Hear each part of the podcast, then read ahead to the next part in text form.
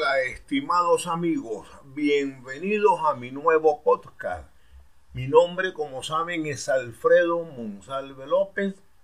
En este episodio voy a relatar una crónica, la cual he titulado Hilario y el gallo pinto colorado.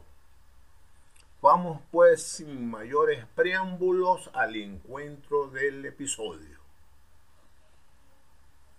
Seis tañidos de campana retumbaron en aquella fría mañana. Venían de la iglesia que anunciaba el inicio de aquel domingo 25 de diciembre, día de parranda y bochinche en la celebración por la natalidad del niño Dios. Todos en el pueblo, excepto Hilario Soler, escucharon el ruido estridente que producía la campana de la única iglesia que como erguida como un mausoleo se hallaba en la entrada del legendario lugar. El sacristán abrió la inmensa y pesada puerta de madera color marrón oscuro para que los feligreses pudieran entrar y escuchar el sermón del cura San Sebastián de la Nuez. Lentamente y arrastrando los pies, avanzaban los pueblerinos. Algunos llevaban terciadas por los hombros y hasta los tobillos sus cobijas a cuadro de escandalosos colores. Otros, más curtidos al clima, solo llevaban una franelilla color blanco ceñida a su cuerpo. Todos iban como hormigas laboriosas, uno detrás del otro, a la Eucaristía de otro domingo decembrino.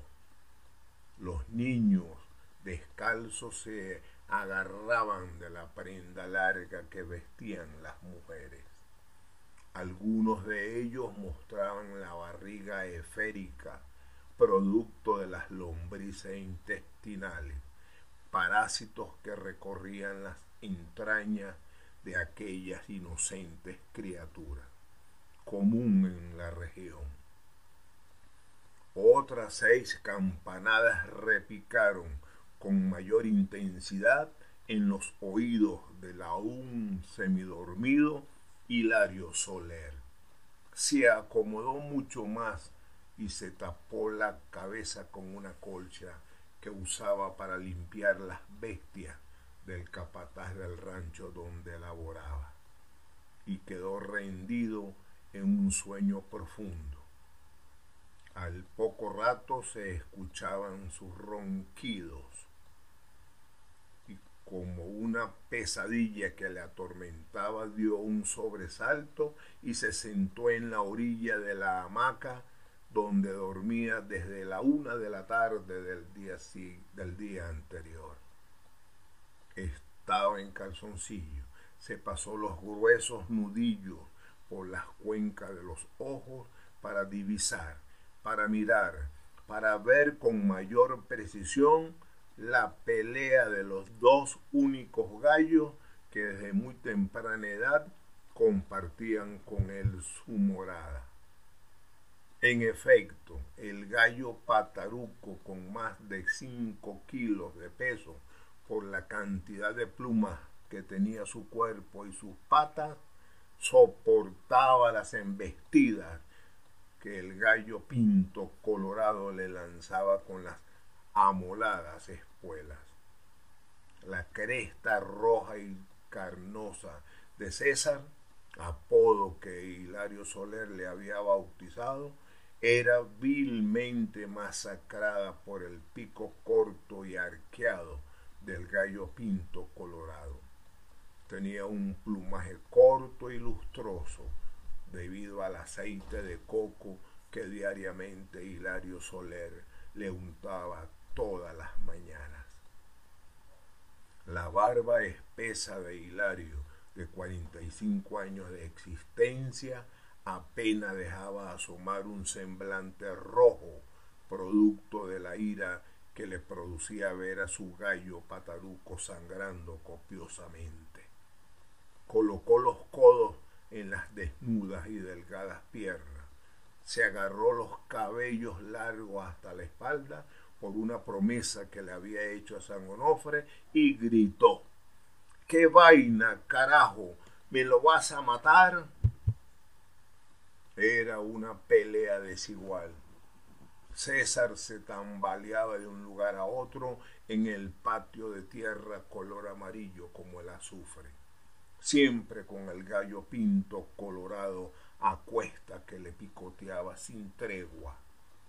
Pataruco recibía por los costados con inmenso dolor los espolonazos que el gallo pinto colorado le daba con toda su furia.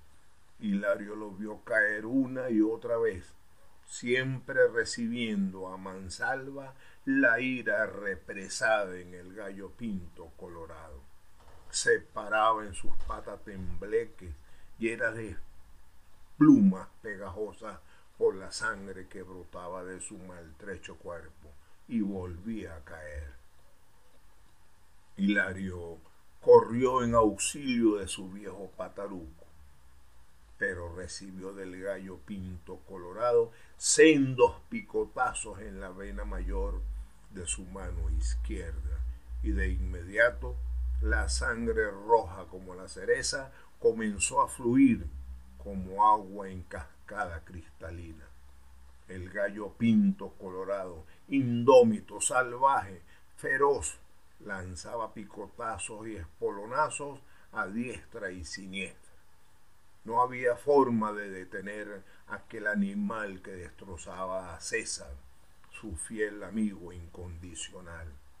Hilario salió a la calle, miró hacia la iglesia que tenía sus puertas abiertas y corrió desaforado en calzoncillo por el centro de la calle, en busca del cura San Sebastián de la Nuez y suplicarle que salvara a su viejo pataruco de las garras del gallo pinto colorado.